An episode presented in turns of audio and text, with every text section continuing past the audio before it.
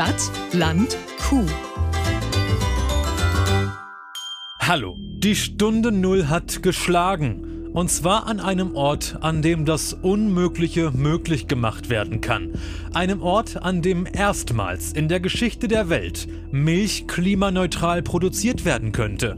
Ein Ort, der Geschichte schreiben könnte. Und dieser Ort ist. Forstort Anfang.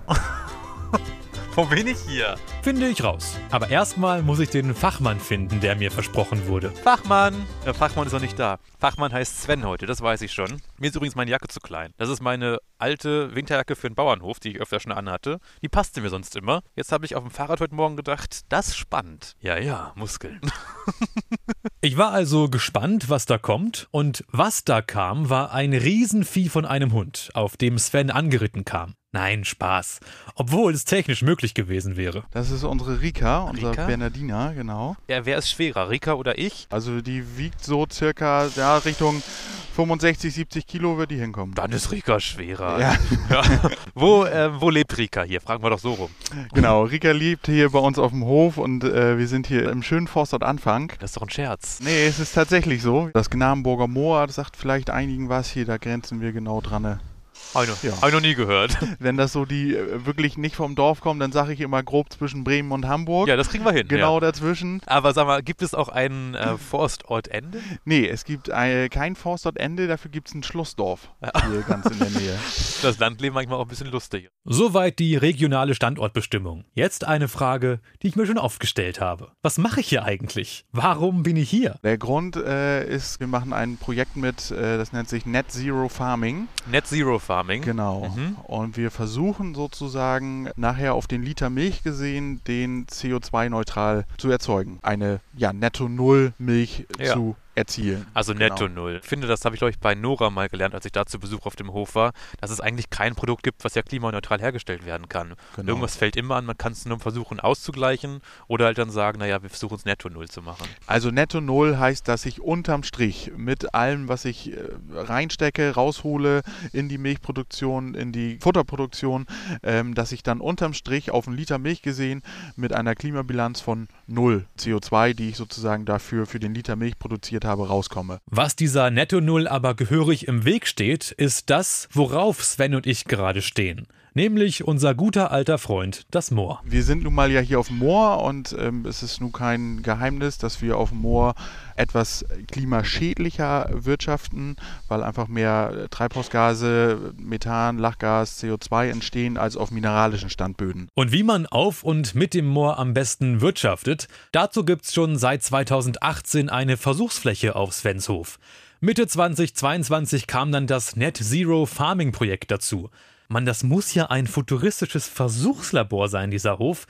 Das muss ich mir zeigen lassen. Genau, wir müssen sowieso nach unten zum Stall. Äh, Nach unten? Denke, Ist ja, das hier so bergig bei dir? Ja, also ich meine, es geht ja tatsächlich ein bisschen runter, ne? Gut, dass ich meine Wanderschuhe anhabe. Und die Wanderschuhe sind tatsächlich gar nicht so unangebracht, denn der Stall ist irgendwie ungewohnt weit weg. Meine Theorie dazu ist ganz einfach. Damit Genau. die Kühe nicht nerven. Damit die Kühe nicht nerven, ist nicht ganz richtig. Wir hätten gerne ein bisschen dichter gebaut, aber da gab es einige bauliche Auflagen vom Landkreis, Ja. die wir sozusagen Okay. hier einhalten mussten. Das sieht so ein bisschen aus wie die Kühe durften nicht näher, weil die.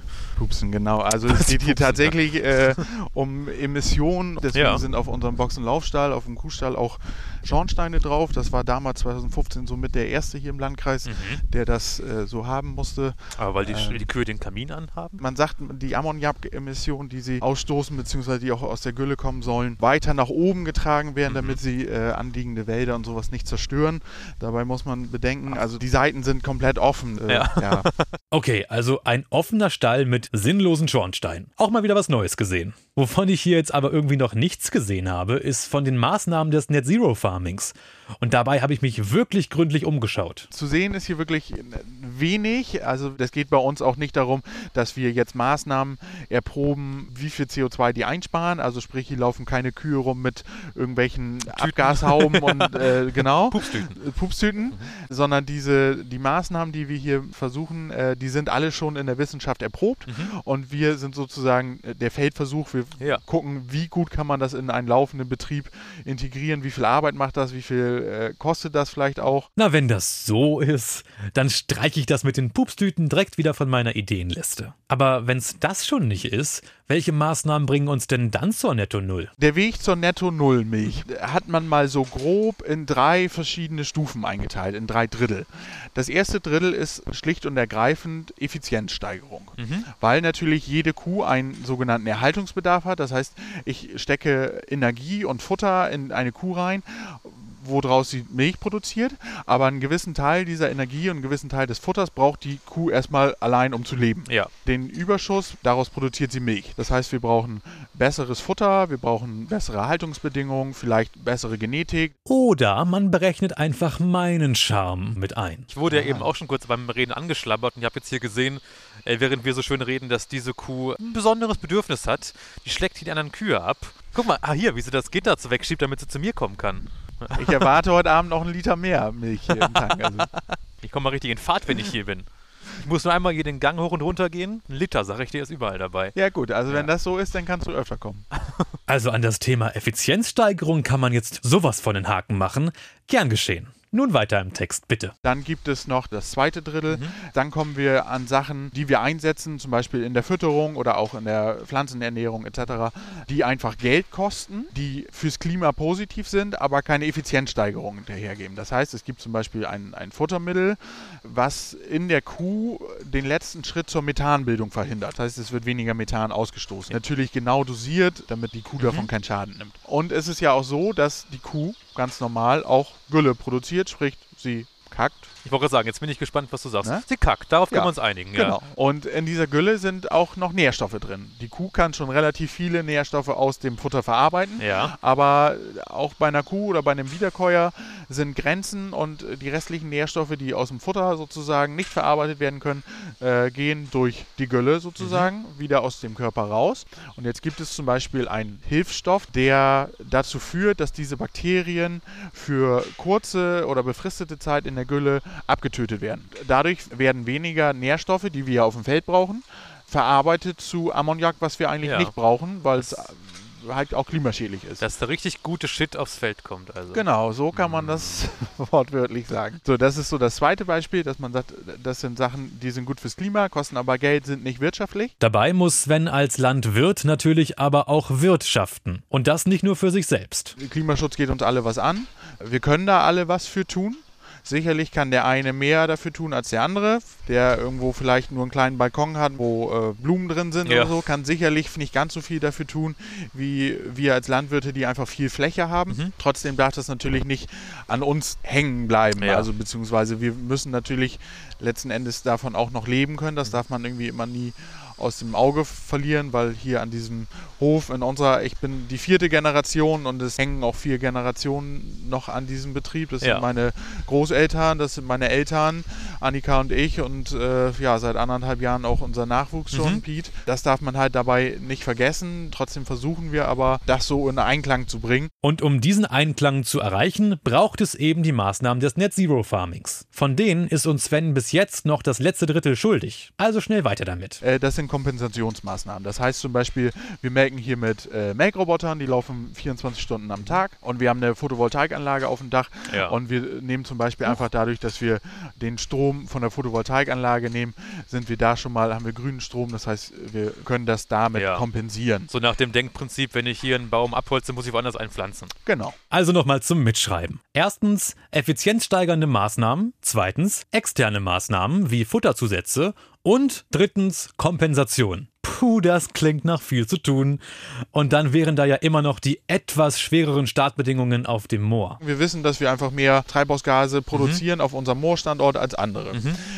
Das heißt, Politik ist ja manchmal ein bisschen, denkt dann einfach oder so, dass man sagt, okay, dann hört ihr halt einfach auf. Wir können jetzt nicht einfach sagen, gut, wir machen hier, streichen die Segel und gehen zwei Orte weiter. Äh, das funktioniert nicht so einfach. Und so sind wir 2018 dann dazu gekommen, dass wir gesagt haben, okay, wir machen dieses Projekt Wiedervernässung oder nasse Moorbewirtschaftung mit, um zu gucken, ob wir Wege finden können, um beides unter einen Hut zu kriegen. Sprich, Landwirtschaft, so wie wir sie im Moment betreiben, und Klimaschutz. Und ob das nun gelingt oder nicht, die ungewisse Zukunft auf dem Moorstandort stellt Sven noch vor ganz andere Schwierigkeiten. Was wird aus unserem Betrieb, was wird aus dem Moor, äh, muss man halt sagen. So ein Stall ist auf 20 bis 25 Jahre finanziert. Mhm. Der ist jetzt acht Jahre alt, das heißt, wir müssen noch ein bisschen.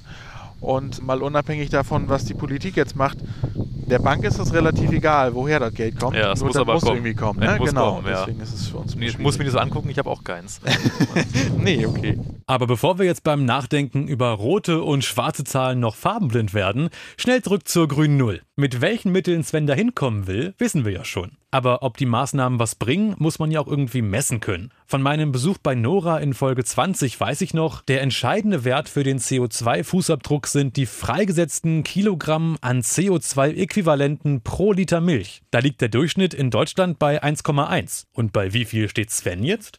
Und wer misst das? Etwa er selbst? Diese drei Pilotbetriebe, wo wir nur zuzählen, wurden letztes Jahr vom TÜV Rheinland äh, als unabhängige Stelle besucht. Die waren ungefähr einen Tag hier und wollten 20, 30 Mhm. Orten, haben sich ja alles angeguckt und gemessen und gewogen und wie auch immer und haben sozusagen für uns eine äh, Klimabilanz erstellt, einen, einen aktuellen Stand. Mhm. Da sind wir bei 0,68. Das, was eben in Deutschland weit der Schnitt 1,1 war. Das heißt, klingt erstmal besser. Genau, das klingt erstmal besser. Wir unterhalten Äh, uns gerade hier. Genau, und ähm, jetzt muss man aber fairerweise sagen, das war unsere CO2-Bilanz für einen Liter Milch ohne das Moor. Wenn man jetzt das Moor dazu rechnet, dass wir auf dem Moorstandort, dann sind wir bei 1,5. So einen Einfluss hat das Moor dann ja, doch das darauf. ist schon krass. Ob mit oder ohne Moor. Das Ziel ist ja bekanntlich die Null. Was sind da Svens Erwartungen, wie es jetzt weitergeht mit dem Projekt? Wir machen jetzt einfach weiter, wir in, implementieren immer noch mehr Maßnahmen. Das geht jetzt über den Winter so weiter. Jetzt im nächsten Jahr, irgendwann im, im Frühjahr, Sommer, dann kommt nochmal der TÜV Rheinland und sagt so, komm, pass auf, was hat sich verändert? Krempelt den ganzen Betrieb nochmal über Kopf und erstellt dann nochmal neu eine CO2-Bilanz, Mhm. ob wir nun schon Richtung Null oder bei Null angekommen sind. Ich bin mir relativ sicher, dass wir was geschafft Mhm. haben, dass wir weiter Richtung Null gekommen sind. Die Frage ist, wie viel? Ja. Und die Frage ist, äh, wie viel Anstrengungen müssen wir im Nachhinein noch machen, um wirklich auf Null zu Mhm. kommen? Weil die Maßnahmen, die jetzt zum größten Teil hier laufen, kann man doch sehr gut integrieren in den Betriebsablauf. Wenn das jetzt nicht der Fall wäre und man sozusagen noch deutlich mehr machen müsste, wären das die Maßnahmen auch wieder größer und Ja, arbeitsintensiver, teurer. Genau, teurer. Mhm. Aber ich glaube, der Katalog an Maßnahmen, die wir noch haben, um Richtung Null zu kommen, ist noch, noch groß. Der Weg ist noch lang. Und apropos langer Weg. Genau den treten Sven und ich jetzt auch wieder an. Zurück über den Hof entlang der endlosen 200 Meter vom Stall mit den Schornsteinen. Aber so ein kleiner Spaziergang macht ja bekanntlich auch gerne mal erfinderisch. Und so kommt mir die Idee. Dieser Nutri-Score, mit dem man ja ganz einfach die Nährwerte von Lebensmitteln vergleichen können soll, damit lässt sich doch auch bei der CO2-Bilanz was machen. Wenn ich jetzt da vorm Regal stehe und eine Milch kaufe, ich würde doch eigentlich gerne sehen können, welche Milch ist jetzt mit einer guten Klimabilanz produziert oder welcher Joghurt und welche Butter eigentlich nicht so. Das finde ich gut, wenn man sich da so sehr mit auseinandersetzt. Wie viel es nachher genutzt wird, ist ja die Frage. Also Ja. das hat mal ein Wissenschaftler aus Holland analysiert. Die haben jetzt gesagt, okay, wir machen jetzt mal einen Discounter. Ah, das habe ich gelesen, ja. ja. da haben jetzt Ja. mal alle Produkte ausgetauscht Mhm. gegen dieselben, aber mit Nutri-Score. Mhm. So. Und haben jetzt mal das Kaufverhalten beobachtet. Und habe jetzt das nicht mehr ganz im Kopf, aber es ist nicht viel passiert und Ja. wenn, dann ist es eher schlechter geworden. Das sind ne? diese Nutri-Scores, das A bis E, sind das diese? Genau, ja. oh, das ist immer, das ja. schmeckt mir mal eh am besten. Ja, das ist so. Ja, das ist natürlich ein berechtigter Einwand von Sven, aber ich lasse mich von meinem Gründergeist nicht abbringen. Ich sehe mich schon bei der Höhle der Kühe riesige Summen von Investoren absahnen. Ach. Aber was die mich vorher bestimmt auch fragen werden, wie sieht's denn mit dem Preis aus? So eine Net-Zero-Milch wird ja auch nicht billiger. Angenommen, ich würde jetzt ähm, so eine Klimabilanz sehen auf der Milchpackung in so einem Nutri-Score und würde jetzt sehen können, die hat vielleicht Zero. Das hat doch wieder am Ende bestimmt eine Auswirkung im Preis. Dann wird die Milch teurer. Sehr wahrscheinlich ja. Und da kann ich den Bogen spannen zum Anfang, wo ich gesagt habe, ähm, ich finde, wir müssen alle was fürs Klima tun. Wir Landwirte können es vielleicht in diesem Moment mehr, indem wir eine Net Zero Milch produzieren können. Aber das muss uns dann in dem Moment auch ausgeglichen werden, weil wir natürlich auch dafür höhere Kosten haben. Mhm. Ne? Um aber für alle Klimaschutz zu betreiben. Und du musst da etwas mehr für ausgeben. Aber so trägst auch du deinen Teil zum Klimaschutz dazu bei. Absolut fair und nachvollziehbar für mich. Nun gibt's meine fantastische Idee des Nutri-Scores für Milch aber noch nicht, Worauf kann man denn beim Einkauf jetzt schon achten? Also ich bin immer ein Fan davon, dass man kurze Wege hat, sprich, dass man möglichst regional einkauft. Mhm. Ne? Am Ja. besten beim Bauern vor Ort, sag ich mal. Wer natürlich sagt, okay, ich wohne in der Stadt und habe da nicht so Mhm. die Möglichkeit, kann man auch da natürlich gucken, dass das nicht aus weiß ich nicht wo kommt. Butter aus Irland oder sowas. Ich glaube, die Butter hier aus Deutschland Schmeckt auch schmeckt gut. genauso gut. Das finde ich schon mal sehr wichtig, dass man kurze Transportwege hat für Produkte, die man Mhm. hier kriegen kann. Klingt manchmal so banal, aber manchmal brauche ich selber noch diesen Schubser und denke, ach ja, das macht ja total Sinn eigentlich. Habe ich wieder was gelernt heute. Das kommt nicht jeden Tag vor bei mir. Was aber leider Gottes jede Folge aufs Neue vorkommt, ist die Verabschiedung. Einmal von euch treuen Zuhörenden, die unseren Podcast so fleißig hören, auf allen Podcast-Plattformen abonnieren, positiv bewerten, ihren Freunden weiterempfehlen oder das jetzt sofort nachholen und eben auch der Abschied von Sven und seiner grünen Null. Wenn du jetzt keine Fragen mehr hast, würde ich sagen, dass in Forstort Anfang langsam Ende ist. Wollte ich mal eine kurze Pause für lassen. Und ich hoffe, dass du hier mit deinem Projekt äh, Erfolge hast. Und vielleicht kriege ich ja irgendwie raus, ob du dann im nächsten Jahr, wenn der TÜV wiederkommt, noch näher Richtung Null gerannt bist. Gerne, das kriegen wir hin. Danke, dass ich hier sein durfte. Ja, gerne. Schön, dass ihr hier wart. Stadt, Land, Kuh. Eine Produktion von Milchland Niedersachsen.